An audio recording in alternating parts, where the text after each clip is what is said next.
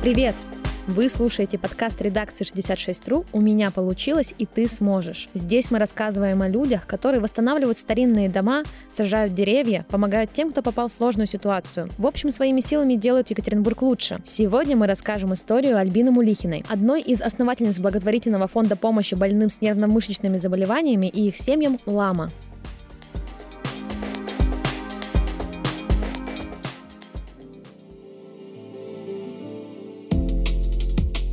Инициативная группа родителей детей с нервно-мышечными заболеваниями возникла случайно примерно в 2018 году.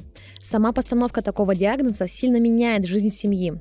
У родителей появляются вопросы, на которые очень часто нет ответов. Чтобы вместе решать возникающие проблемы и иметь на это право с юридической точки зрения, в 2019 году инициативная группа создала фонд «Лама». У нас была одна только цель, да, помочь нашим детям. Это касается не только того, чтобы там как-то отстоять их права, хотя они часто очень нарушаются, но тем не менее обучение, и обмен информацией, и организация конференции.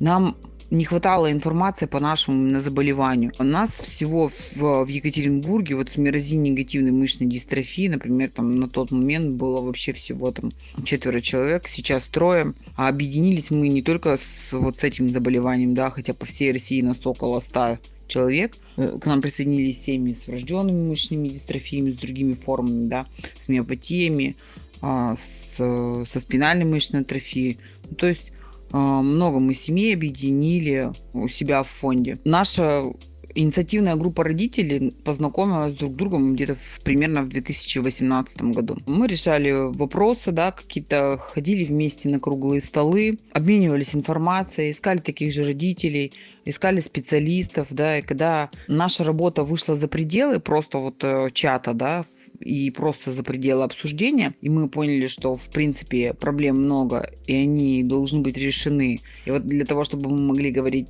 не только про своих детей, но и в целом за сообщество, да, которое нам доверяет, нужно было оформить юридические документы, должен был быть фонд со своими документами, со своим уставом, а, со своей площадкой для действий, там, ну и так далее. Так же, как и раньше, мы, в принципе, занимались этим, да, то есть мы организовывали школу паллиативы, да, у нас были ну, действующие проекты, мы там собирали денежные средства на клине, которые там заказывали, раздавали детям паллиатива. Ну, то есть у нас такие были мероприятия. Потом, когда открылся фонд уже, мы поняли, что, в общем-то, уже у нас есть а, такая ну, важный очень инструмент в наших руках. Мы можем обращаться да, к людям за помощью официально, официально отчитываться перед ними, собирать не просто на карточку да, там денежные средства, а собирать на расчетный счет. Также мы можем там, подавать заявки на гранты, для того, чтобы получить поддержку от грантодателей на, ну, на свои проекты. Альбина вспоминает, что на начальных этапах было очень трудно.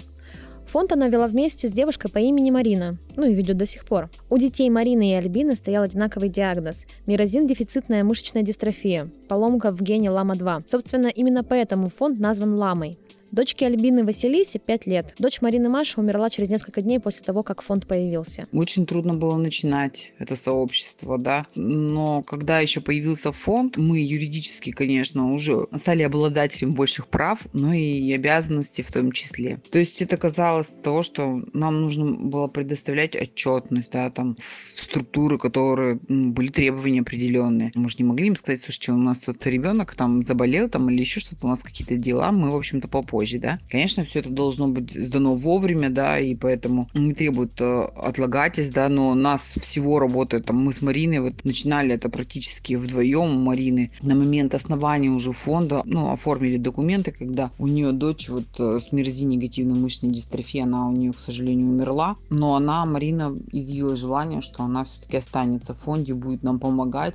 Ее помощь очень такая постоянная, нужная и важная она бухгалтер по образованию и вот ведет и вот всю документацию, то есть, да, там все вот эти вот отчетности, это все финансы, да, это все на Марине. Поэтому нагрузка у нее очень большая. Мы, конечно, вот с этим столкнулись, и нам было достаточно сложно. Мы разбирались с этим потихоньку, потихоньку все въезжали, да, в эту тему, разбирались, все делали. В общем-то, нас ну, ничего уже не могло остановить, мы уже все, уже машина запущена, грубо говоря. Очень сложно было всегда собирать денежные средства. Нужды всегда есть в фонде, всегда есть. Денежные средства, да, там на какие-то вот на наши там расходы, там на программы, да, там вот на программу дыхания, на программу паллиатив. Я не говорю уже про уставную деятельность фонда, то есть там нам всегда сложно не то чтобы просить, да, мы, во-первых, не умеем этого делать, это раз. А во-вторых, я вам сразу скажу, что дела в фонде были, ну, вообще прям плачевные. Прям вот настолько плачевные, что вот прям плакать хотелось. Думали, ну все, как бы надо закрываться. В общем-то, все от нас никакого толка не будет. И не можем мы оказывать адресную там помощь, да. Но потом мы вот написали грант, например, выиграли его, да, и силы все почувствовали, конечно, но мы немножко другую помощь оказываем, да. Это информационно, это реабилитация для семей. Это тоже очень важно. Коляску тоже важно купить. И откашливатель важно купить. Но вот, вот это тоже важно. Без этого тоже никуда. Василиса – второй ребенок Альбины и ее мужа Михаила. В 2008 году у них родился мальчик. Его назвали Кириллом. Врачи при рождении не поставили ему диагноз, но, как говорит Альбина, по ребенку сразу было видно, что с ним что-то не так. В шесть с половиной лет у Кирилла до сих пор не стоял диагноз. К этому моменту семья решилась на операцию на тазобедренных суставах. Ребенок к этому времени уже научился стоять, но были сильные вывихи, с которыми делать это было опасно. Потом сделали вторую операцию. И накануне того, как ему должны были снимать гипс, и он, по сути, был бы свободен и смог вставать, Кирилл умер. Впервые я столкнулась в 2008 году, когда у меня родился первый наш сын, Кирилл. Ему сразу же поставили синдром вялого ребенка, то есть он прям сразу было видно, что с ребенком что-то не то. У него не двигались руки, ноги, то есть он прям вялый такой был, долго не держал голову. В общем, нам даже диагноз не ставил никто. Мы реабилитировались, да, как-то помогали ему. Как-то, конечно, это все было путем проб и ошибок, и и специалистов, да, там вообще некоторые не хотели за нас браться, а другие брались прям там с таким рвением, что вот мы вам поможем точно. Конечно, мы там работали вдвоем только вот на этих врачей, да, там и на эту реабилитацию. В общем, были сил положены очень-очень много. Ну, я вам вот скажу, например, да, там, я при росте в своем 174 сантиметра, я в один момент, я взвешивалась, поняла, что я вешу меньше, чем 50 килограмм. Ну, просто вот из-за того, что очень большая нагрузка была, да, там, работа, уход за таким ребенком, да, за Кириллом. И, конечно же, это дало о себе знать. В общем, здоровье меня на тот момент оставляло вообще, видимо, навсегда. Это было очень сложно ну, муж как-то вот держался, он такой человек очень обстоятельный, очень такой терпеливый. И, в общем, он с ним занимался, не оставлял мысли, что все-таки Кирилл когда-то пойдет. И я тоже об этом думала. Но так не случилось. Мы сделали операцию, и Кирилл после второй операции умер. Повлияло на нас это еще на, на нашей жизни, это в том плане, что, конечно же, поскольку там информации специалистов не было, мы не знали, куда идти, мы ходили тем, кто нас возьмет, а это, э, естественно, это ну, траты, да. Иногда эти были траты просто как бы бессмысленные. Ну, просто ты пришел к врачу, отдал ему деньги, а в итоге ушел ни с чем. У нас это было очень-очень много-много раз. И причем этот прием у них там стоит, ну, не, не каких-то таких, да, там, а такая хорошая сумма достаточно. Да? Ты выходишь оттуда, и ты понимаешь, что ты просто так пришел. Естественно, это влияло и на качество жизни, да, там, да, самого Кирилла, потому что мы не могли, например, там, знать, что нужны там ортопедические изделия, да помимо обуви, которую нам прописывали в ИПРА, что можно было пользоваться коляской, например, да, там, какие коляски существуют, какие вертикализаторы существуют, какой нам нужен. То есть мы все вот это вот как-то так не знали про это. Естественно, из-за того, что мы все это не знали, мы, естественно, там состояние Кирилла ухудшалось. Такие же семьи мы не могли найти. А, были семьи со схожими проблемами, но немножко видно было, что вот форма все-таки отличается, да. И, конечно же, раз не было диагноза, то такой информации нам никто ее не выдавал, да, и прогнозов никто не делал. Но было на самом деле страшно от этой вот как раз-таки неизвестности, потому что ты не знаешь, за что взяться, и везде все написано про миопатию или мышечную дистрофию в общих чертах. Все плохо, прогрессирует и, в общем-то, влечет за собой там, да, там, летальный исход. Вот, поэтому было очень страшно такое читать, на самом деле это очень давило на психику, да, и когда ты не видел такие семьи, ты не мог э, какое-то там подтверждение, либо какие-то вопросы задать специалисту, потому что их просто не было, этих специалистов. Ну, ну просто, вот даже вот, чтобы вы понимали, педиатр не понимал, нас, как нас лечить там от банальной простуды, да, что можно, а что нельзя. А оказалось, что потом впоследствии уже там через несколько там лет, да, а оказывается, на самом деле противопоказания есть и есть например, особые рекомендации в лечении тех же ОРВИ, например, да. Мы, конечно, об этом не знали. Когда Альбина узнала о диагнозе Василисы, это произошло, когда девочке было 8 месяцев. Ей показалось, что в тот день она умерла. Но несмотря на такое непростое положение, она отмечает, что с Василисой семье было уже проще. Но второго ребенка, да мы не то чтобы там решились или планировали, просто как-то вот как-то надо было все равно второго ребенка. Нам, конечно, было очень страшно. Во-первых, у нас не было диагноза, да, у Кирилла. Во-вторых, ну, мы его не могли поставить здесь, в России, потому что раньше это все не определяли, не было вот этих вот всех анализов генетических, как сейчас их там, да, появилась куча. Поэтому ну вот э, не было, конечно, диагноза, поэтому было очень страшно, потому что не было перинатального скрининга невозможно было сделать. Ну, хотя даже если бы возможно, ну, не факт, что я бы на него там пошла, да, там, а может и пошла бы, не знаю. Потом родилась в 2017 году, получается, через два года у нас родилась Василиса. Ну, прям, вот знаете, вот когда у тебя там отчаяние такое нахлынуло, тебе, ну, просто вот волна ледяная такая раз тебя накрыло, потом отошла эта волна, а ты остался сидеть на берегу этого моря и не знаешь, что делать вообще, куда идти. В принципе, сейчас, вот, вот тогда, да, уже мы знали, что мы будем делать. Какой-то появился план, да, что мы вот сюда не пойдем, вот сюда не пойдем, вот к этим специалистам мы не пойдем, а вот сюда мы пойдем, а вот это мы будем делать, да. Тем более еще помогло то, что Миша уже учился у одного реабилитолога, да, там он с ними работал тогда, когда еще Кирилл был живой. Потом Кирилл умер, он, Миша все больше погружался в реабилитацию, да, были знания, были умения. И поэтому в этом плане, конечно, был какой-то свой такой план, был другой настрой, было какое-то направление. Поэтому было уже ну, гораздо легче, я вам хочу сказать. То есть, потому что, во-первых, ты там не скачешь по этим врачам, которые там делают выписку и разводят руками, но стабильно отправляют тебя в кассу коммерческого учреждения медицинского, да, там. Поэтому, конечно, мы уже знали, что делать нужно. Потом мы, конечно, встретили еще других врачей, да, из паллиативной службы города Екатеринбурга выездной. Они к нам приехали, все объяснили. Потом мы начали ездить сами на конференции. Мой супруг ездил на конференции, семинары, курсы там проходил по этой теме. Поэтому, конечно, уже знаем знаний, умений было больше, да, и опыта больше. Уже как-то вот нашли семьи такие же.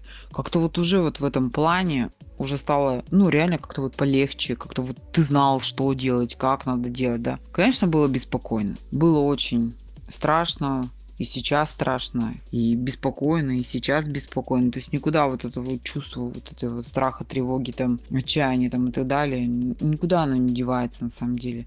Мне кажется, это испытывает любая мама, у которой есть ребенок, в принципе, да. Одним из главных проектов фонда стала МИА-школа, которую впервые провели в 2021 году. На его реализацию получили около 3 миллионов рублей из фонда президентских грантов. На МИА-школе помощь смогли получить более 50 семей.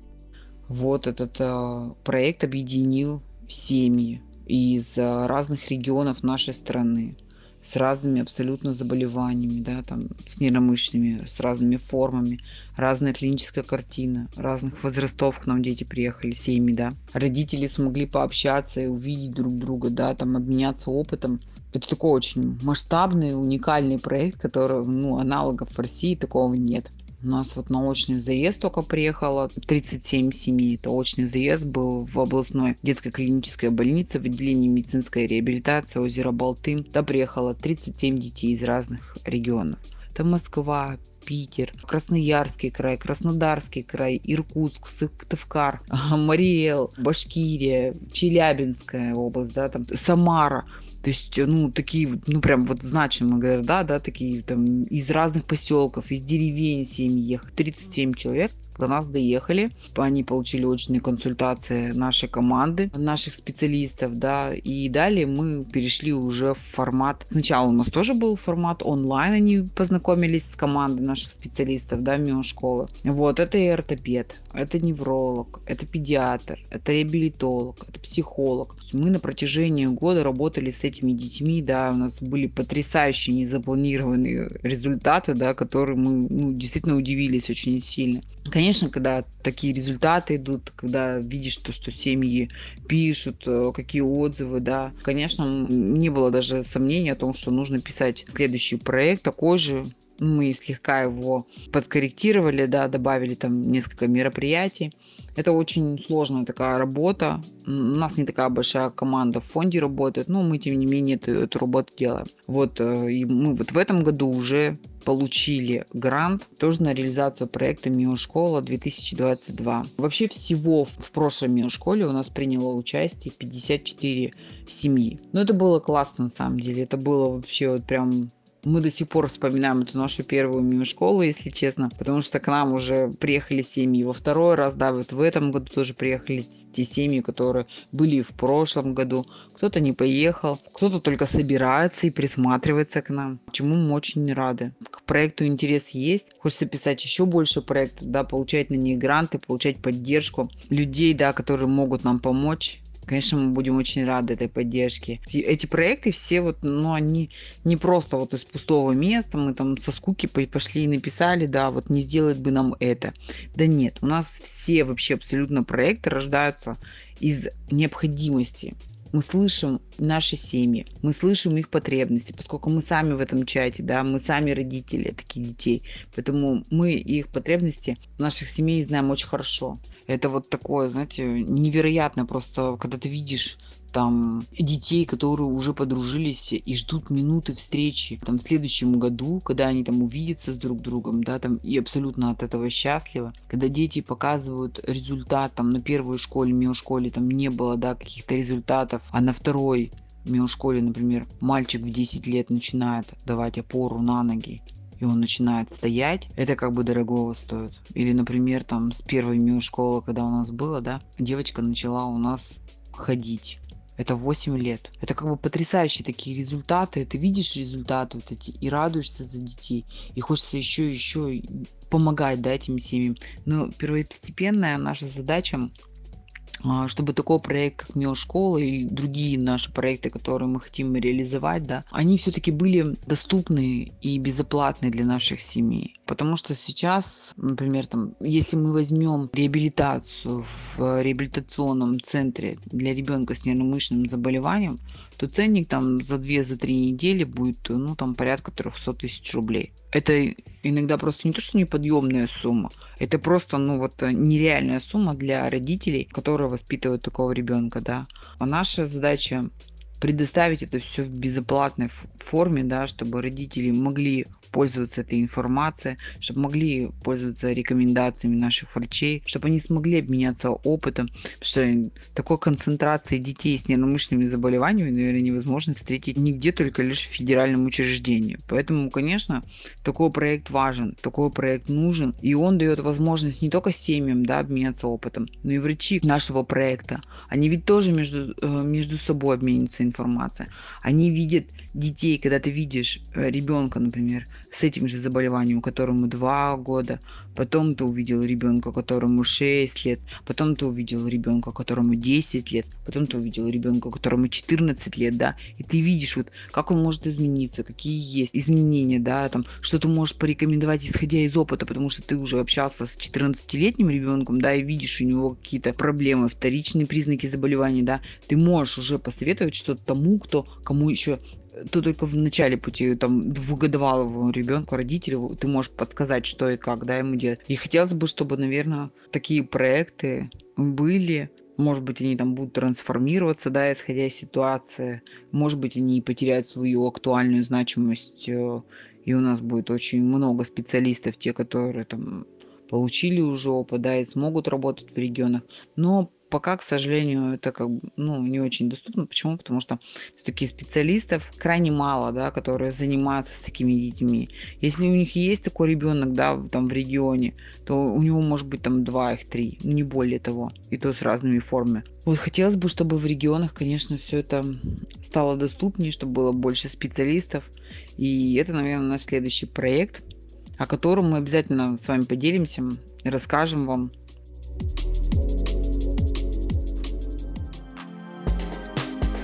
Это была история Альбины Мулихиной и фонда «Лама».